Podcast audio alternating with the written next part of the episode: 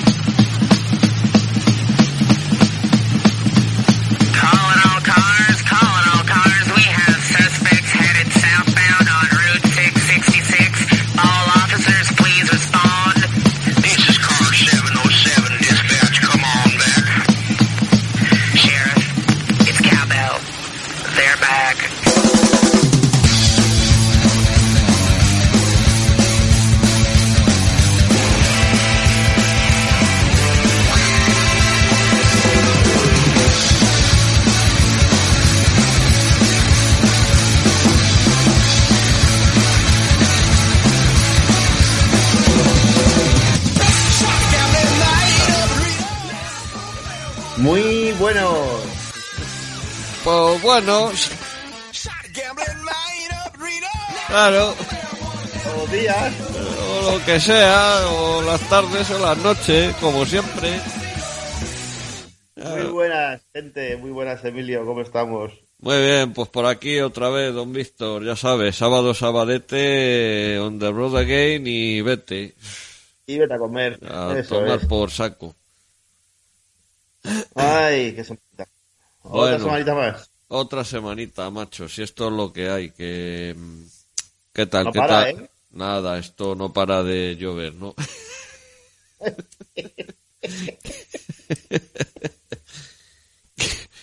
que, en fin, que, decía un ciego a otro. no sé, no te oigo nada, pero bueno, da igual. Que Que, debería también. Ah. Decía un ciego a otro. ya, ya. Ay. Que Bueno, no- ¿cómo estamos? Ah, estamos bien aquí. Hombre, ya un poco mejor de lo de la pierna. Lo del hígado, pues también se está curando. Eh, prácticamente lo del bazo, pues ya como me lo quitaron, pues ahí ya no siento nada. O sea que bien, también.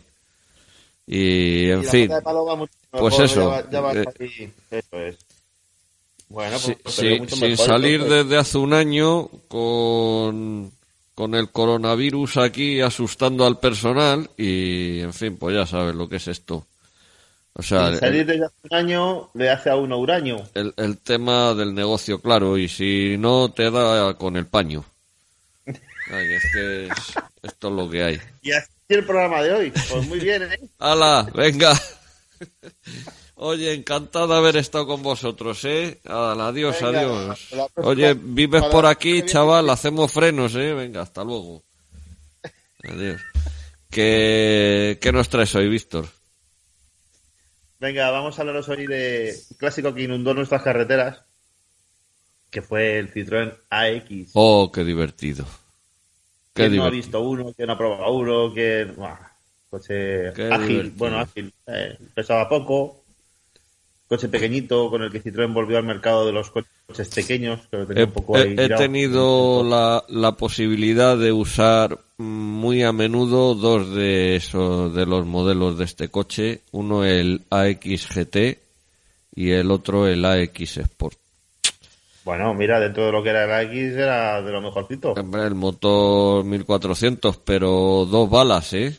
Dos auténticas Sí, ¿no? balas. Es que Y era... divertidos sí, sí. como pocos. Para mi gusto ahora mismo Ah. no me importaría volver a tener un trasto de esos, ¿eh? Mira, qué curioso. La verdad es que casi todo el mundo que ha tenido una X ha terminado muy satisfecho con el coche.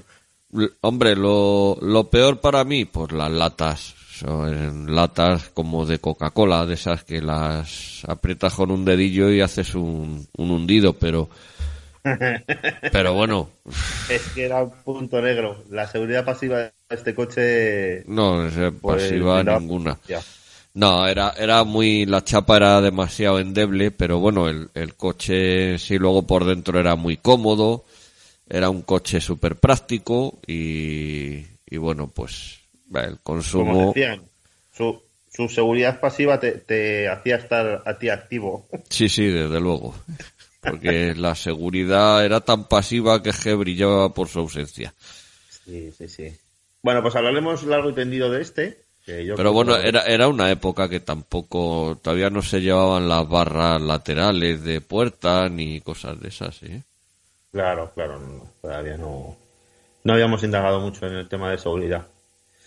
Y bueno, luego vamos a hablar de una de las cuatro marcas que ya hemos mencionado en algún programa, pero no hemos traído todavía ningún coche, que es la marca Horch. Que bueno, como tú sí que bien sabes, Emilio, Horch es una de las cuatro marcas que se unieron alemanas para formar Auto Unión y que luego formaron Audi. Eso es. Entonces, bueno, os voy a traer una joya de los años 30, que es el Horch 853A. Pero como pasaba los años 30, que ya hemos hablado muchas veces, eh, os voy a traer un modelo de esos 853A que hubo un tío que dijo, pues a mí me lo carroza no sé quién. Y entonces es el único modelo que existe con carrocería coupé eh, descapotable. Es muy bonito, muy bonito, muy tipo Mercedes de los años 30. tipo Auto. Cacharro curioso, sí. Sí, sí, sí. Bueno, Vamos, eh, Horch en, en alemán significa lo mismo que Audi. Audi en latín es escuchar, oír, oye, escucha. Horst en alemán es lo mismo. Es- significa oír, escuchar. Pues escucha. eh, Dime. ganó- Dime. este ganó un concurso de elegancia, esto de Peter Beach. Hombre, es un cacharraco, ¿eh? Además con dos ruedas de repuesto, para que no te quedes tirado en ninguna circunstancia, vamos. Una maravilla. Además, ya sabes que las ruedas de este coche eran pequeñitas. tipo es- de la X. Hombre, es bonito. La trasera me parece demasiado puntiaguda, ya demasiado alargada. Claro, pero había que meter las dos ruedas. Sí, desde luego, si te deje meter las dos ruedas no le quedan más narices que, que hacer eso, pero claro, alarga el coche medio metro más. Sí, como era, En bueno, como cual- era pequeñito. Pero bueno, Nada, la pues verdad es que el traigo- diseño se lo permite porque porque alargarle la aleta trasera pues es en ese tipo de modelos es pan comido. A mí personalmente no me gusta esa aleta trasera, pero bueno. A mí este coche sí me gusta, ¿eh? Así que verlo en directo tiene que ser No, hombre, un tiene que espectáculo. ser un espectáculo, desde luego. Ah, menudo aparato. Muy, muy... Ahora os cuento, pero eh, el diseño está un poco basado, si te fijas, en las gotas de agua. Bueno, o en, o, o en el Spitfire de 1930. Así. Que también era un poco agua. Sí, bueno, tiene, pero bueno, como todos los de aquella época, así un poco carillos. Era- hay muchos con ese tipo de diseño. ¿eh? En, en esa Sí. época, vamos, Sí, concretamente. pero bueno, aquí aparte de Co- los coste, coste que no controlo, no controlo mucho esa época porque no es la que más me gusta, pero bueno, no dejo de reconocer Para- que es un pepino eso que está ahí en la foto. Sí. Además, tío, ahora os cuento cositas del coche que, que sí, es un pepino. Pues venga, musicalmente hoy te va a gustar esto, ¿eh? Hoy te lo vas Sí. a pasar, ya verás. Me has traído el Fari, no Me he más. traído a Manolo el del bombo. ¿Quieres ver la porra? Qué bien. Venga, vamos, vamos a empezar con, con Matt Horan de Sí, mola, sí. Ya verás. Bueno, de, de su último fucking disco, que se titula Tears from the Mountain, eh, vamos a escuchar un tema que se titula My Epitaph. Así que, venga, ahí va Matt Horan. Dale caña. When I go from this life, let me go in peace. I don't want your marble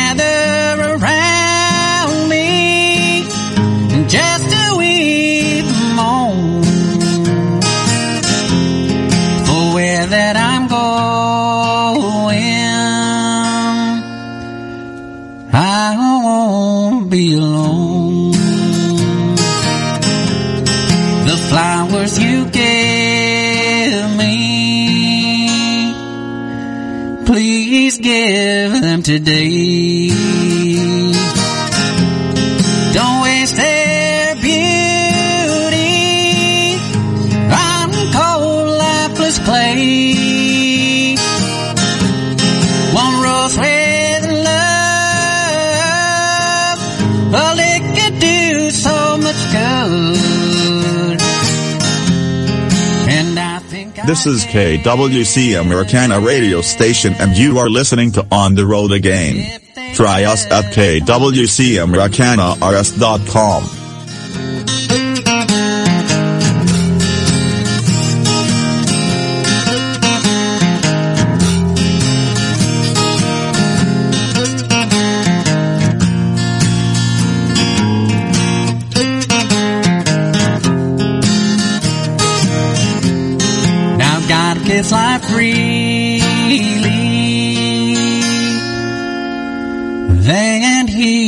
takes away what we do for each other. Let us do it today. Well, we have no promise that tomorrow will come. This is KWC Americana radio station, and you are listening to On the Road Again. Try us at kwcamericanars.com. I'm gone. When life has departed,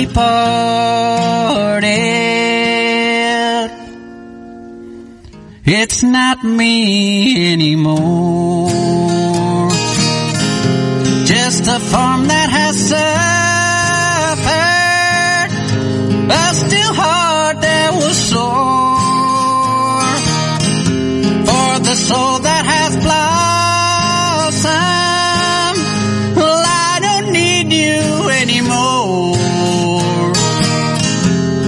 So let it go freely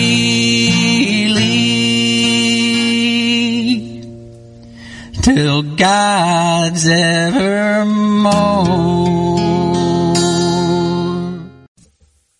Bueno, pues ahí estaba ese temazo de Matt Horan, My Epitaph.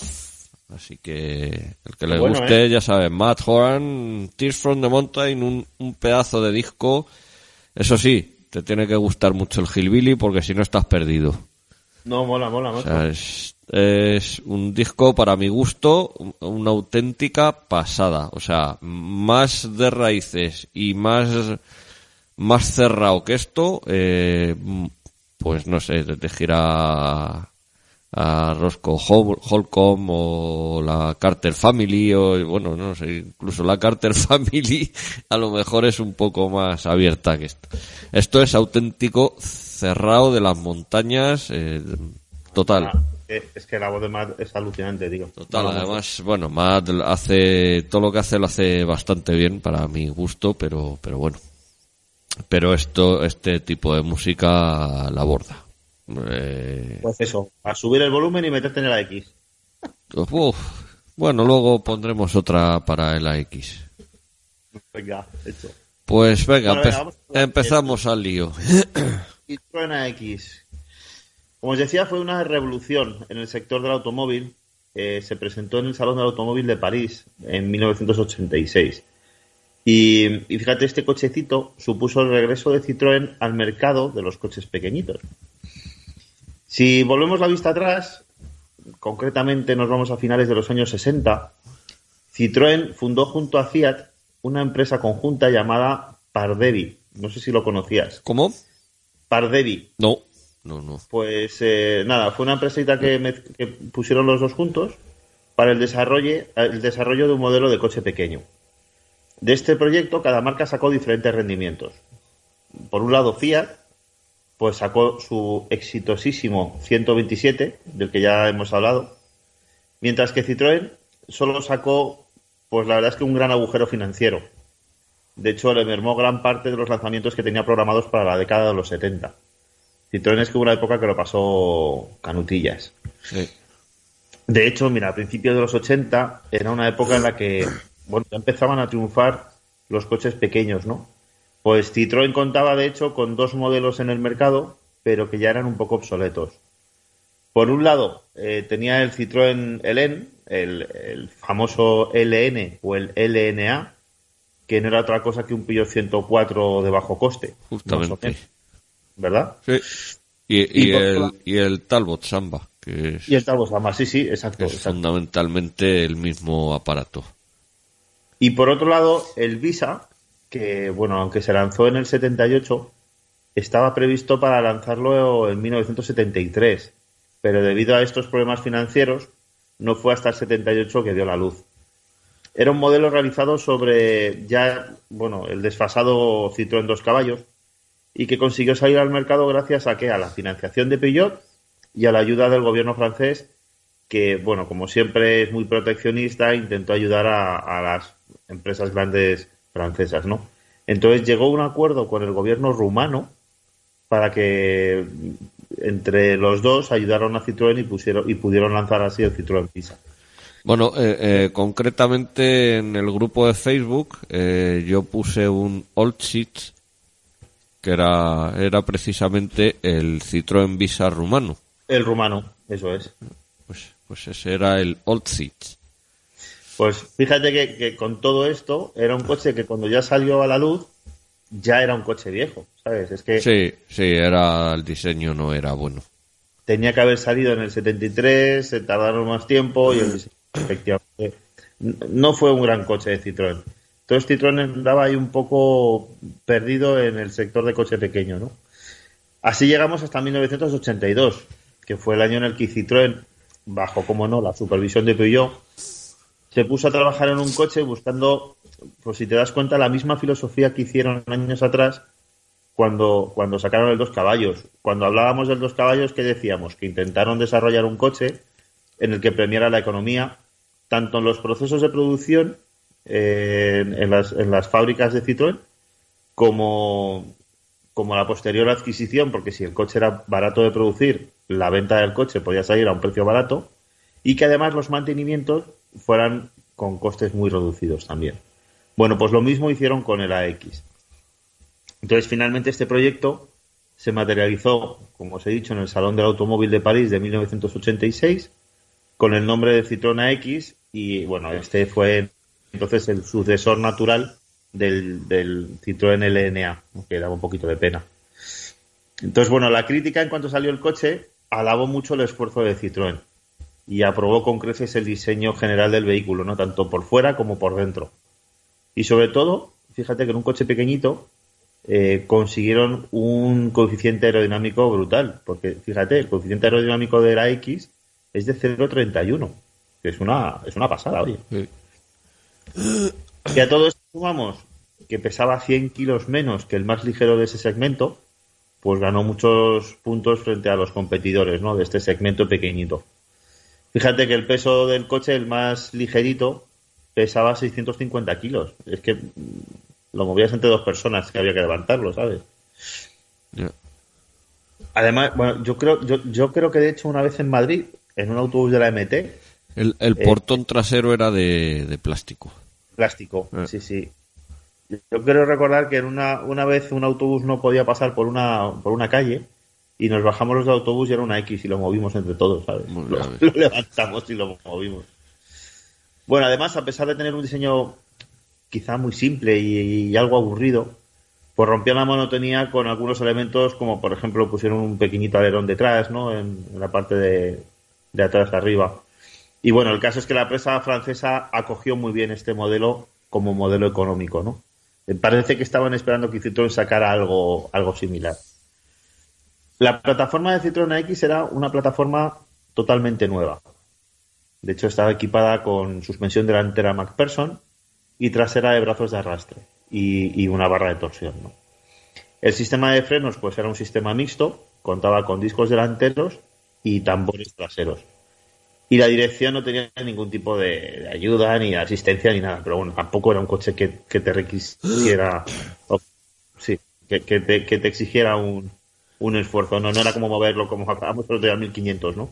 Ya. Era un coche ligerito, bueno, pues no, no tenía ninguna asistencia. Y los motores también eran nuevos. Recibieron el nombre de los bloques TU. Aunque bueno, no dejaban de ser una evolución de los motores X que, que tenía Peugeot y que Citroën ya había montado incluso antes de, de fusionarse ambas marcas. Que tú fíjate de esta fusión de ambas marcas, ahora preparando el programa escuchaba que también hubo un problema, que fue que las dos se encontraron con, con un con un lastre fuerte que fue Talbot, que Talbot al final se convirtió en un lastre hasta que desapareció, ¿no? Para las Sí. dos marcas. Sí, sí. Y, y acabó siendo un poco de donde, donde sacaban los coches más económicos de, las, de ambas marcas, ¿no? Pues, como decías tú antes, el Samba y estas cosas. Pero bueno, sí, eh, al final cada una se centró en su trabajo y, y Talbot pues, pues, pues desapareció. Bueno, el modelo más básico de la X, eh, el año de su presentación fue la X10, que no estuvo disponible en todos los mercados. Este, fíjate, equipaba un motorcito de 954 centímetros cúbicos y 45 caballos y tenía un cambio manual de cuatro velocidades. Luego, años más tarde, este mismo modelo eh, le pondrían un, un- un- una caja de 5. Pero bueno, cuando salió, este, el, el, el X10 tenía cuatro velocidades. Los cambios de cinco velocidades, este año de su presentación, solo los encontrábamos en el AX11, que era el de 1124 Sí, el 1100. el 1100. Y 55 caballos. Y en el AX14, que era el 1360 centímetros cúbicos y 60 y 65 caballos. Sí, el, el, el 1360S que lo ha llevado eh, todo Peugeot, todo Citroën y, Sí. y, y- y medio mundo.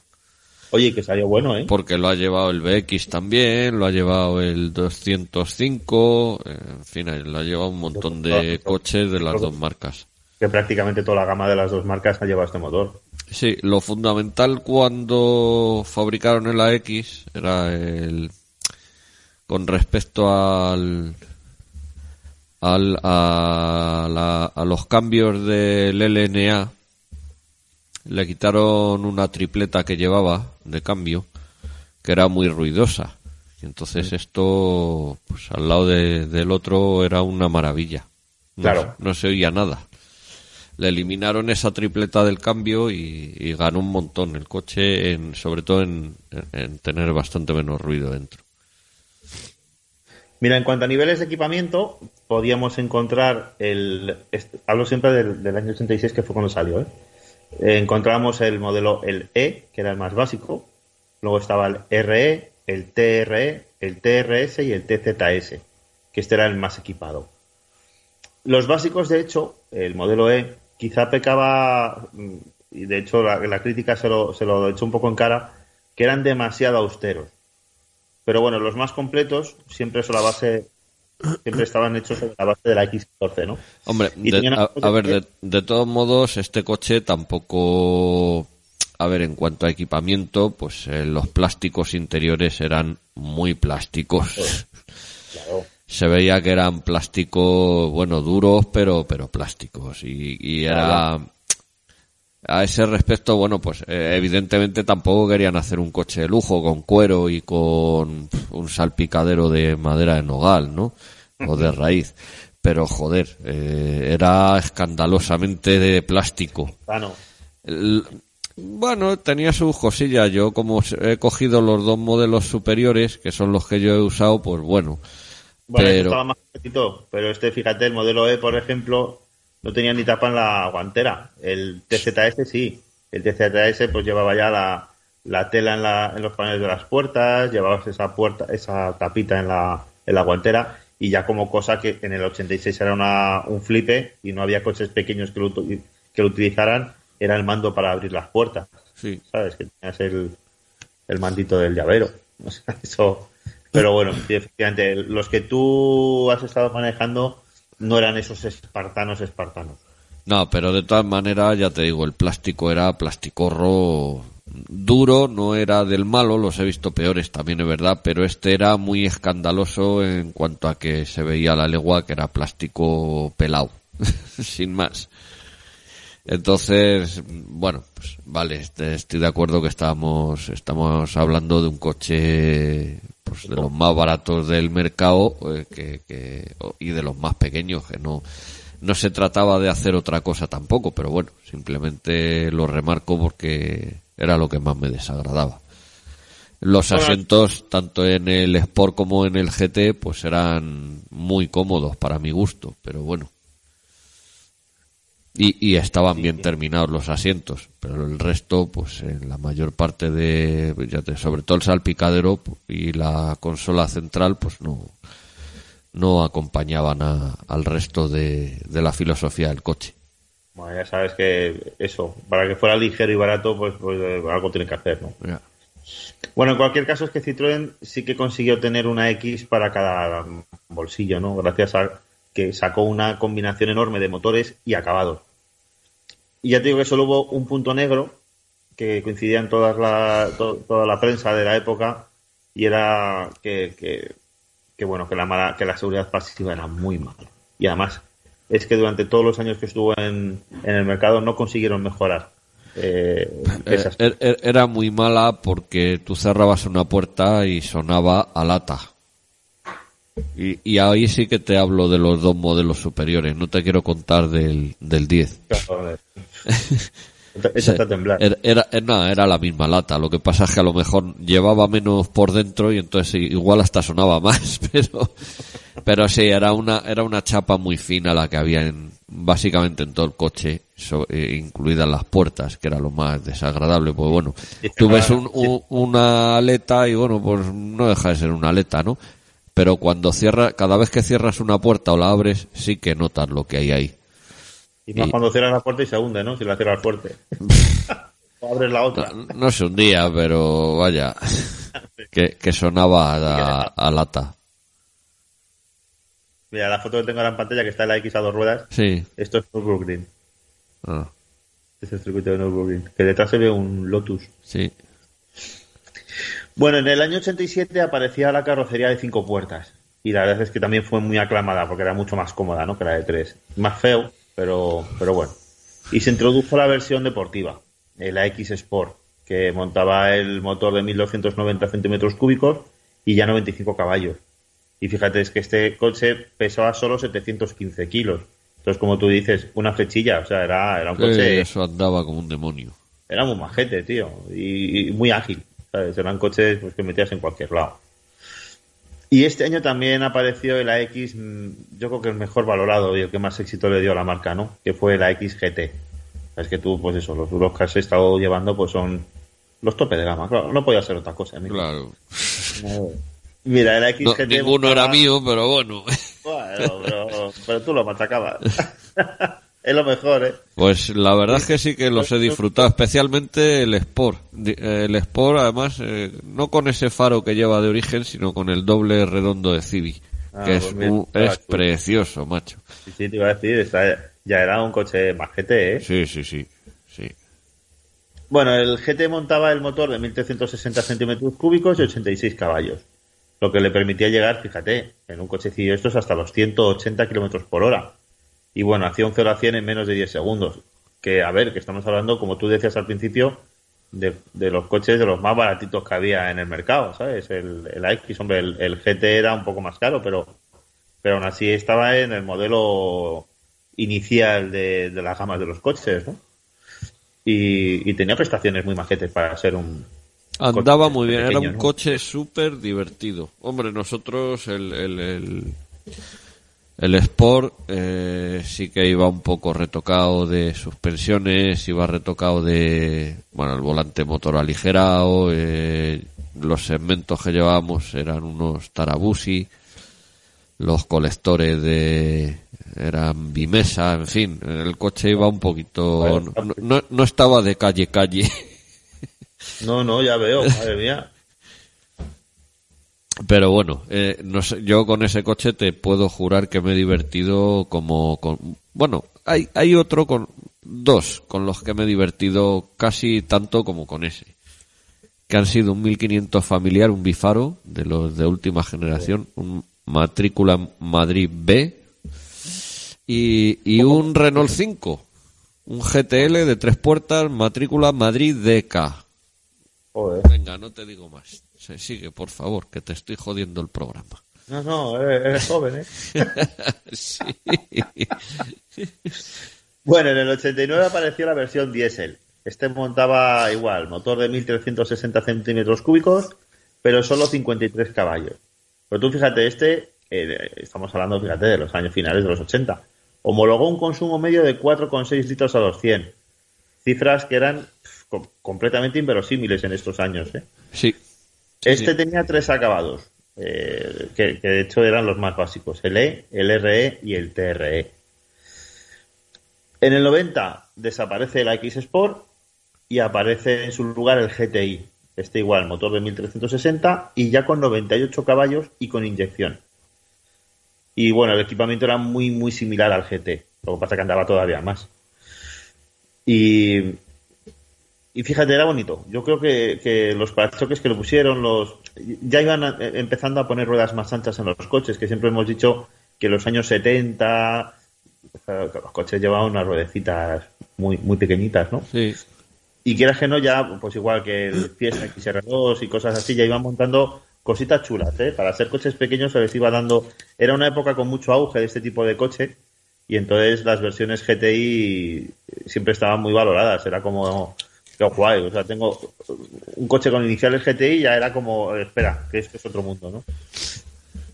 Bueno, ese mismo año también se presentó el modelo de 4x4. Eh, bueno, yo la verdad es que este no lo he probado, ¿eh? El 4x4 yo No, yo tampoco. no recuerdo ni siquiera haberlo visto por la carretera. Quizás estuviera en Francia o en algún otro Sí. país así europeo, pero en España este coche no se ha comercializado, el, el- la X4x4. Yo no lo recuerdo, desde luego. Y bueno, en el 91 Pues se le yo te lo aseguro que aquí no se ha comercializado. No, no- es que ni siquiera lo he visto ni me suena de nada, vamos. Y este, hecho, la, la tracción 4 no, no era... Era un botoncito que tenía. Era, era conectable, digamos, ¿no? Que no la llevabas todo el rato puesta. Ajá. Pero curioso, era muy ligerito. O sea, que, que aquí sale una foto subiendo una montaña, pues, pues sí, me imagino que subiría paredes. Ah, a ver. Pero bueno, no, no, no le veo como un coche 4x4, la verdad. Pero bueno.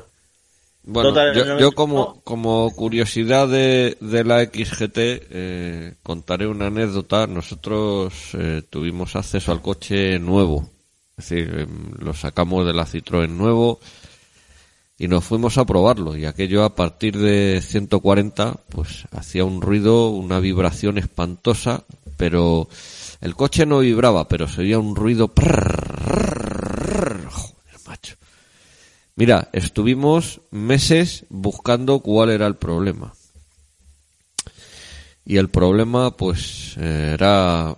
este, eh, Ya íbamos hasta con miedo con el coche, porque es que realmente el, ruido era como de una pieza suelta, entonces no sabíamos qué era.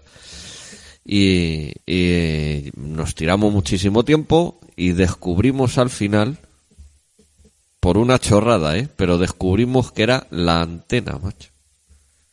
La, la antena de techo, sí señor. ¿Iba dando golpes en el techo? No, no, no golpeaba. Simplemente que hacía un ruido aerodinámico. Vibraba. Hacía ruido aerodinámico y entonces a partir de 140 aquello era como si, yo qué sé, pues como si te vibrara el salpicadero entero. Hacía un ruido espantoso. No vibraba nada, pero hacía ruido. Como de vibración. Y no sabíamos qué era. No dábamos con ello, macho. Estuvimos limando los, los rebordes de los espejos por si le había quedado rebaba y hacía ruido por eso. El paragolpes. Eh, todo, macho. Y al final, digo, joder, pues, se nos ocurrió poner un trozo de cinta aislante en, eh, en la base de la antena. Y ahí descubrimos el ruido. Pusimos la cinta aislante y dejó de hacer ruido. Joder. Oye, igual acabas de solucionar el problema a gente que todavía lo tiene, ¿eh? No son muchos, pero no, bueno, no creo que haya muchos ya. Este era una XGT, ¿eh? Teníamos que haber hecho el programa antes. Teníamos, teníamos que haber hecho el programa antes, macho. Pues sí, en 1986 o por ahí. Bueno, eh, eso es, eso es. Bueno, en el 91 se le hizo una organización estética. La verdad es que no se le hicieron muchas. Y de hecho, en, en la, en la organización estética no se modificó demasiado. Pero bueno, al menos los intermitentes delanteros pasaron de ser este amarillo que conocemos todos ya a ser los blancos. Que parece que era. ah, simplemente con eso ya tenías otro toque mucho más moderno. Y sí que le varió ligeramente la, la parrilla. Eso sí que se nota más la diferencia de los modelos iniciales a los, a los últimos. Sí. En esta década, de hecho, aparecieron un montón de series limitadas. Parece que está de moda, pero yo también lo hacía. Y de hecho, lo único que tenían de limitadas eran eso, el nombre. Porque Eh. no variaban ni motorizaciones ni equipamientos. Eh, a lo mejor, bueno, pues si te ponían un, un modelo limitado que solamente lo tenías en un color y que se llamaba de cierta manera, ¿no? Y eso era la limitación. Era mm, movimientos de marketing, más que nada. Bueno, el año siguiente, en el 92, debido a las nuevas leyes europeas de emisiones, se introdujo en, en- en todas las motorizaciones ya la inyección electrónica. Entonces, con ello sí que se mejoró el rendimiento general de todos los, de todos los modelos.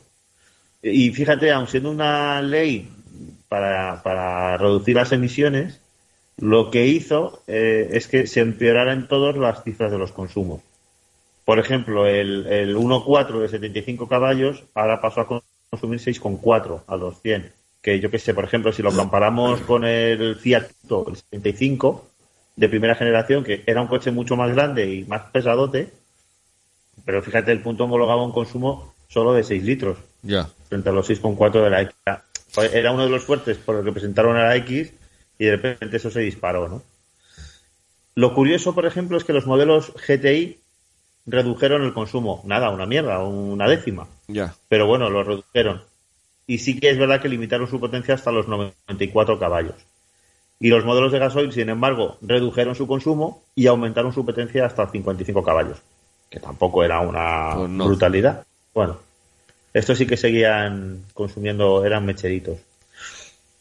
Y bueno, entre el 94 y el 95, Citroën comenzó a reducir la gama. Entonces, para ello, lo primero que hizo fue retirar los que menos se vendían, que era justo el 4x4, que ya te digo que no se vendió en todos los países, y el, y el GTI. Y en el 96 ya aparece el Citroën Saxo. Este fue el sucesor de, de la X, pero fíjate, cuando aparece el Saxo, no desaparece del todo la X. Desaparece el 1.0, el que dice que sacaron después de 5 velocidades, y los niveles de equipamiento se limitan a 1 o 2 según mercados. Y al final sí que ya en 1998 desaparece completamente, se descataloga en Europa el, el AX, pero sí que queda... Joder, un segundo, que tengo aquí a la gente... y queda solo la producción bajo la marca Malaya de Proton para un mercado local, ¿no? Ajá. Eh, que es bastante feo, de hecho, el Proton AX. Sí. Pero bueno, no sé hasta qué año estuvo el Proton AX en, en el mercado. No, no, no creo que se siga haciendo, porque es un poco feote. No, no lo creo, hombre. Y hasta aquí la historia de la X. Muy bien, pues. Hasta aquí la historia de la X. ¿Qué- Pues nada, yo creo ya, ya te digo que creo que para mí ha sido uno de los coches más divertidos que he podido usar y, y bueno, pues. Pues nada, eh, venga, nos vamos. Nos vamos otra vez con. Con Matt Horan. Y vamos a poner ahora un tema también bastante nuevo que se titula All Red River Flows. Así que ahí va. Where the old Red River flows. One, two, three.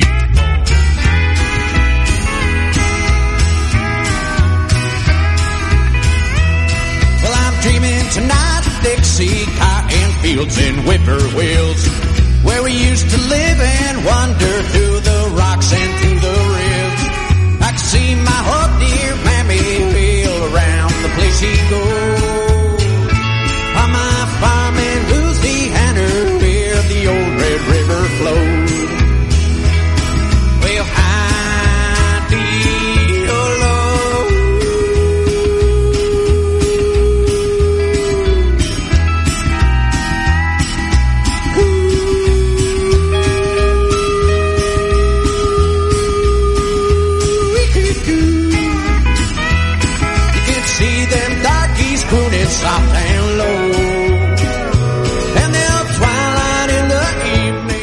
This is KWC Americana radio station and you are listening to On the Road Again.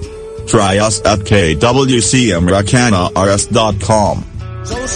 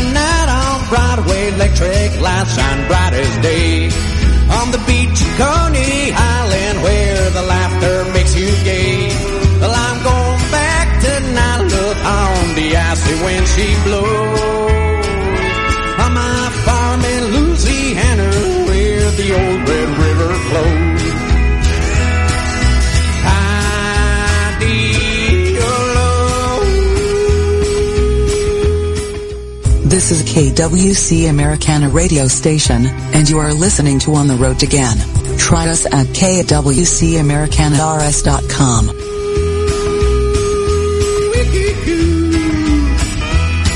can see them darkies crooning soft and low.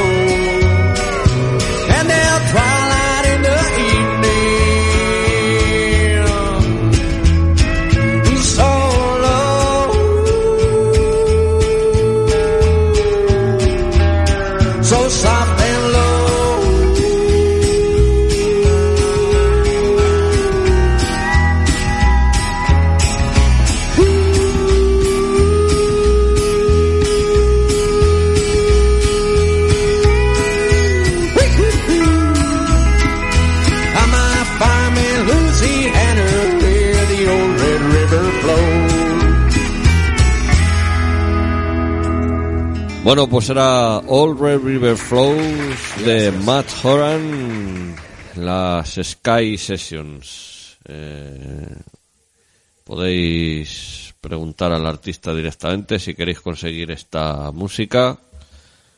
Y bueno, en Facebook lo tenéis, o sea que no hay que buscar Fíjate qué bueno que Spotify no lo tiene, pero con el Shazam sí que me lo ha pillado. Ah, sí, Sí, lo pasa claro, dices, venga, pues pónmela en Spotify. Dice que perfectamente en Spotify no está. claro, Pero sí, sí. Where the Old Red River Flows de Matt Horan. eso es. Bueno, damos pase Bueno, pues- aquí a pues- su eminencia. Pues, pues, pues sí, viene por aquí el pater ya arrastrando la sotana que cualquier día se la va a pisar y se va a dar un morrazo que no veas. En fin, bueno, pues nada, que os dejamos con, con el pater y su sabatina correspondiente. Así que, Muy buenas, Pater. saludos, pater.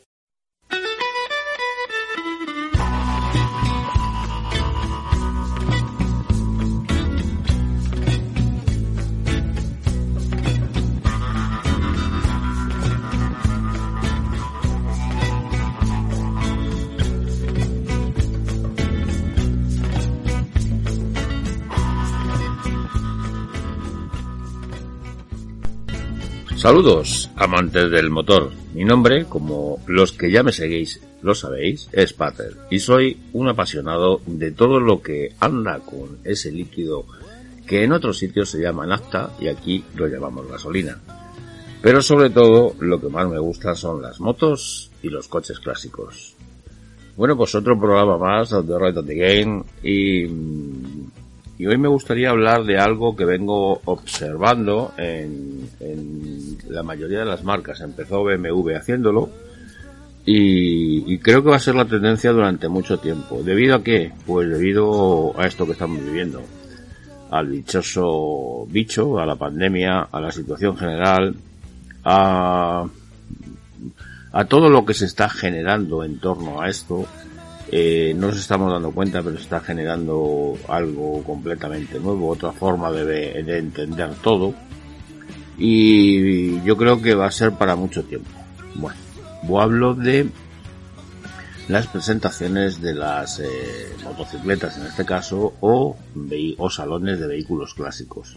Mm, si os dais cuenta, debido a la pandemia se han suprimido, se han suspendido, se han eliminado, eh, muy a pesar de los gerentes de los salones de estos eventos, todas las actividades y muy pensando, como es lógico, en la salud de todos eh, los que por allí vamos o íbamos en este caso. Es cierto que va a tardar mucho porque ya nos están anunciando en televisión pues eh, la suspensión de eventos eh, como los Sanfermines o las fallas, etc. O sea, son dos años los que no se va a hacer y por supuesto un salón mm, donde se presentan novedades del mundo del motor o un salón donde se presentan antiguallas del mundo del motor eh, no va a ser la excepción y no le van a dejar eh, hacerlo y es lógico ¿por qué? pues porque la mayoría de nosotros evidentemente no íbamos a ir bueno, ante esto, la tendencia es hacerlo a través de plataformas eh, digitales. Llámese Zoom, llámese YouTube, llámese lo que queráis. Se hacen las presentaciones virtuales y por lo que se ve y entiende y afirman las marcas, les está siendo en cierta parte rentable. ¿Por qué? Pues porque la inversión es mínima, porque la efectividad es rápida y hoy buscamos el TikTok, el, el efecto inmediato, el reporte inmediato de lo que hagamos. ¿no? Si os fijáis en cualquier red social, en cuanto escribas algo con muchísimo sentido y sea algo digno hasta de premiar, pero tenga más de siete párrafos, ya no se lee, no se lee. En cambio, si colocamos una fotografía de alguien haciendo el memo, pues tiene un montón de like o de me gustas. ¿Eso qué quiere decir? Pues que la información entra de forma rápida y sale de forma rápida. Así que lo que en escasos segundos consigas transmitir es lo que se queda y lo que vale. Bueno, en escasos segundos no sería el caso de la presentación virtual de cualquier modelo de motocicleta o coche clásico, pero sí que sería eh, rapidísima y efectiva y como no, muy, muy, muy, o al menos mucho, mucho más económica que en cualquier tipo de salón. Yo me echo las manos a la cabeza porque esta gente de los salones, eh, voy a hablar de Madrid, por hablar de otro sitio como IFEMA o el Palacio de Cristal, eh, lo van a tener muy duro, muy duro. Hombre, me imagino que luego habrá algún tipo de subvenciones o habrá un montón de cosas. Pero se va a tardar mucho en volver, pero mucho, y, me, y estoy por asegurar que mucho, y no meses, sino más de un año, o un par de añitos, en volver a recuperar algún tipo de actividad eh, pública eh, a tal efecto de congregar tantísima gente. Así que me gusta, eh, he querido hacer esta reflexión para que estéis pendientes porque a partir de ahora y por lo menos este año 2021 y posiblemente en el 22, casi todas las presentaciones, eh, hablo de, de, de cliente final o de futuro o de posible cliente final en la compra de un vehículo, ¿no? evidentemente para prensa funcionan, van a funcionar y están funcionando de hecho igual a la hora de la presentación, pero como es lógico, tienen que que poder tocar ese, ese, ese producto y poder probar ese producto y para ello lo hacen a través de, de entrega concertada, devolución concertada, desinfección del mismo vehículo, etc, etc. Así que esta es la, lo que nos está llegando, lo que, a lo que nos tenemos que acostumbrar y no me gusta, porque no me gusta, pero me parece que va a ser eh, una tendencia, por no decir una forma de actuar durante mucho tiempo. Por otro lado, si veis reportajes de, tecnología en países de Asia, ya están hablando de, aeropuertos de drones, están hablando de, de desplazamientos en burbujas, están hablando de un montón de cosas que a nosotros nos sonaba a película de ciencia ficción de, de Blair Reiner, pero, pero ya está aquí. Hasta aquí no sabemos si va a tardar mucho o poco, pero quizás a lo mejor mmm, no tanto como creemos eh, o creíamos que iba a ser. Bueno, pues nada, os dejo, no os doy más la matraca. Esta es un poco la reflexión que traigo hoy. Perdonad mi, mi voz, eh, ando un poco constipadillo, pero son las cosas del, de estas temperaturas, del calor frío, frío, calor. Así que nada, agradeceros el que hayáis estado ahí, que eh, escuchéis estas pequeñas eh, tuntunas o no tuntunas que os cuento. Y nada, nos escuchamos la próxima semana, como siempre. Un saludo y hasta la próxima semana.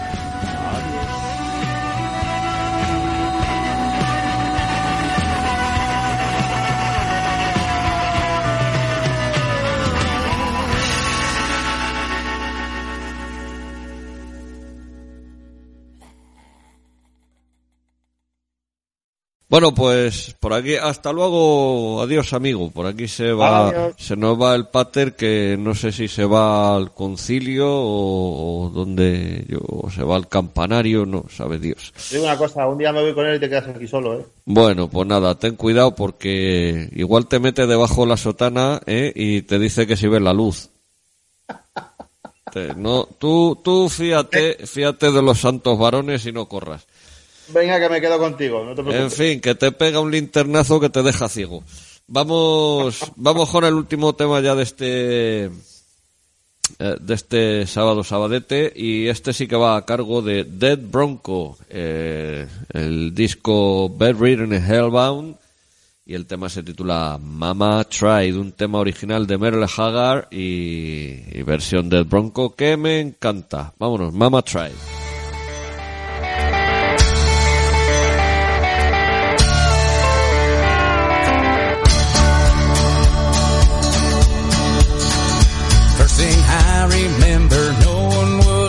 From whistle blowing, and the youngins dream of growing up to ride on a freight train leaving town. Not knowing where I'm bound, and no one could steer me right, but Mama tried. One and only rebel child from a family meek and mild, and my mama seemed to know what lied in store.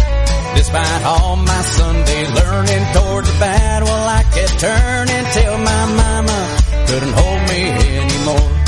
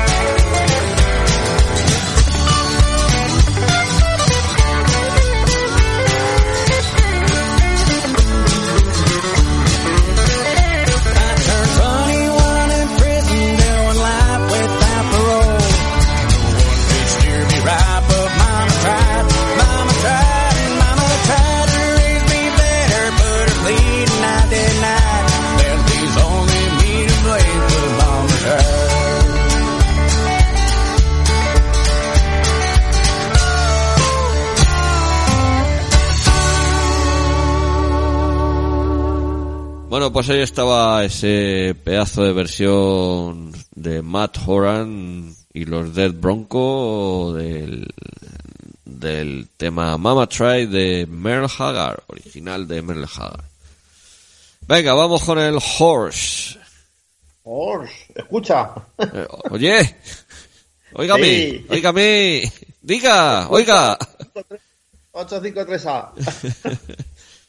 bueno, es un coche de 1937.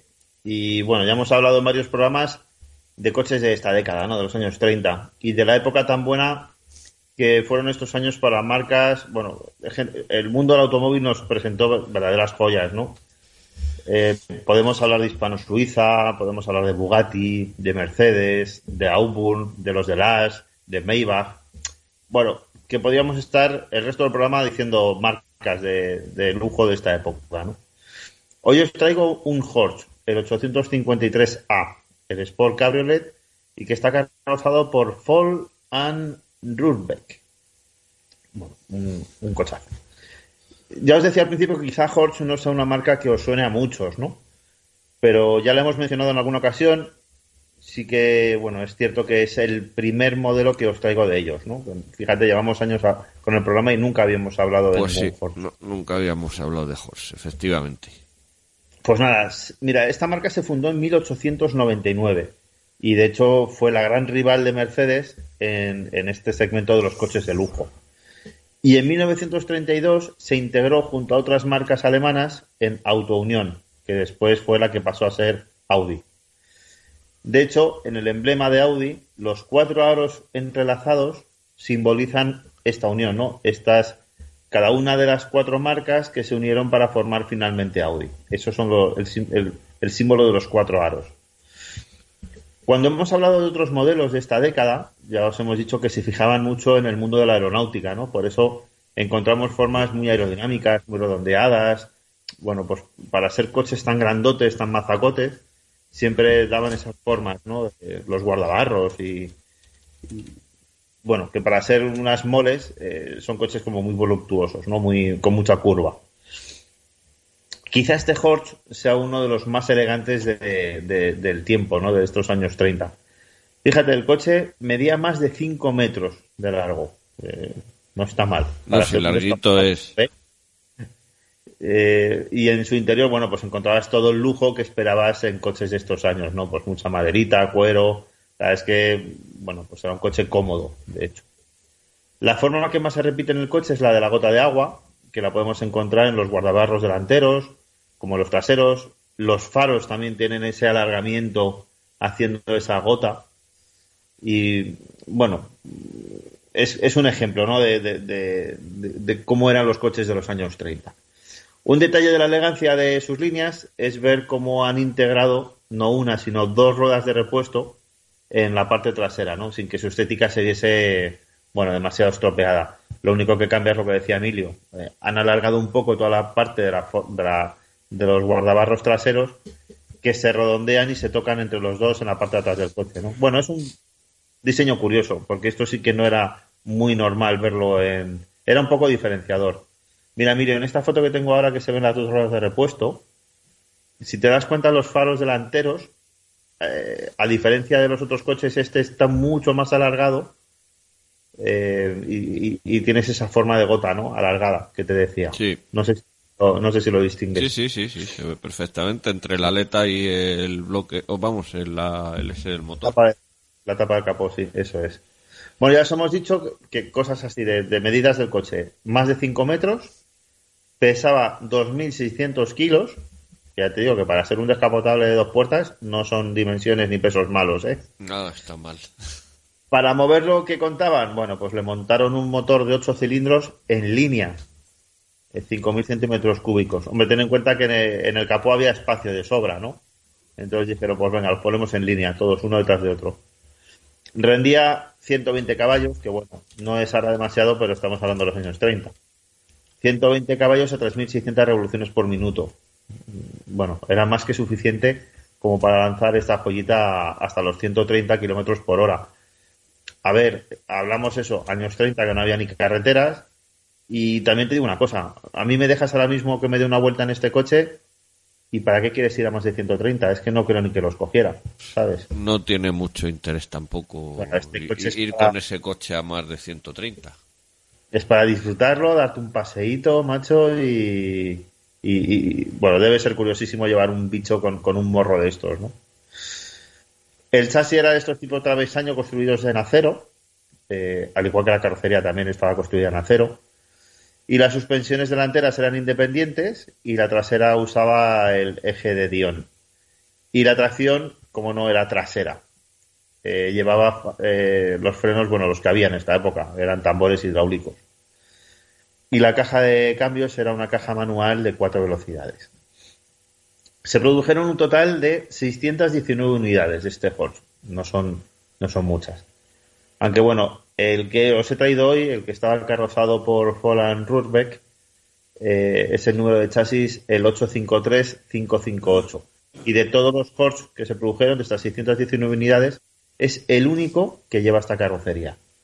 Ya sabes que también lo hemos comentado muchas veces, en coches de esta época eh, era muy común que el comprador del coche te decía, yo quiero este coche, pero lo carrozas según mis gustos y según mis necesidades.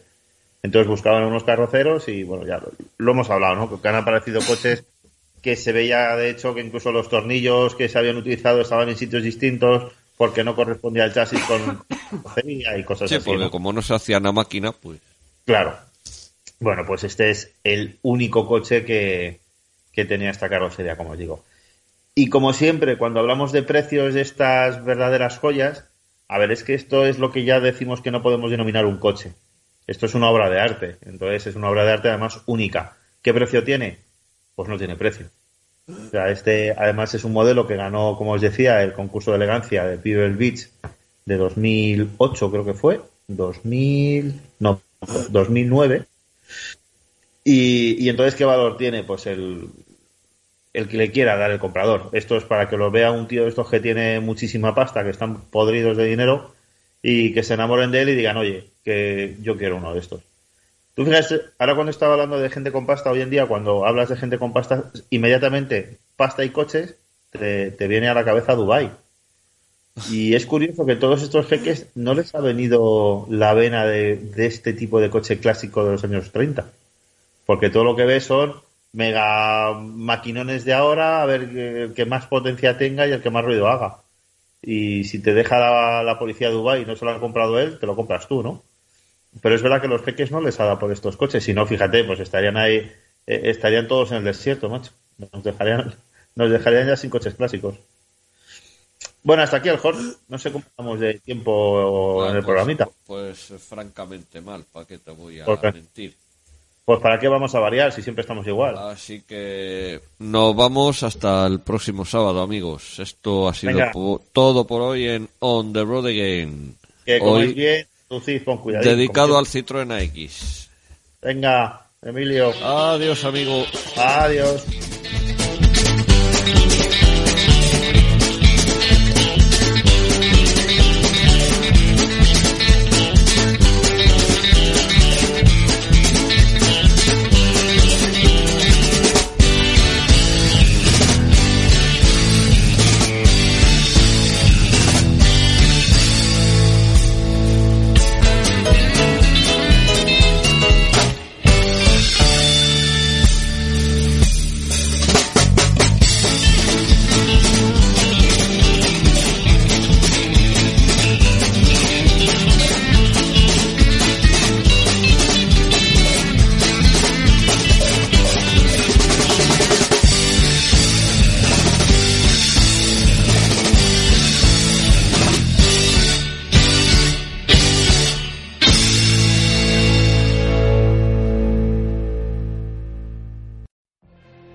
Could have a career where the opportunities are as vast as our nation, where it's not about mission statements, but a shared mission? At U.S. Customs and Border Protection, we go beyond to protect more than borders, from ship to shore, air to ground, cities to local communities. CBP agents and officers are keeping people safe. Join U.S. Customs and Border Protection and go beyond for something far greater than yourself. Learn more at cbp.gov/careers.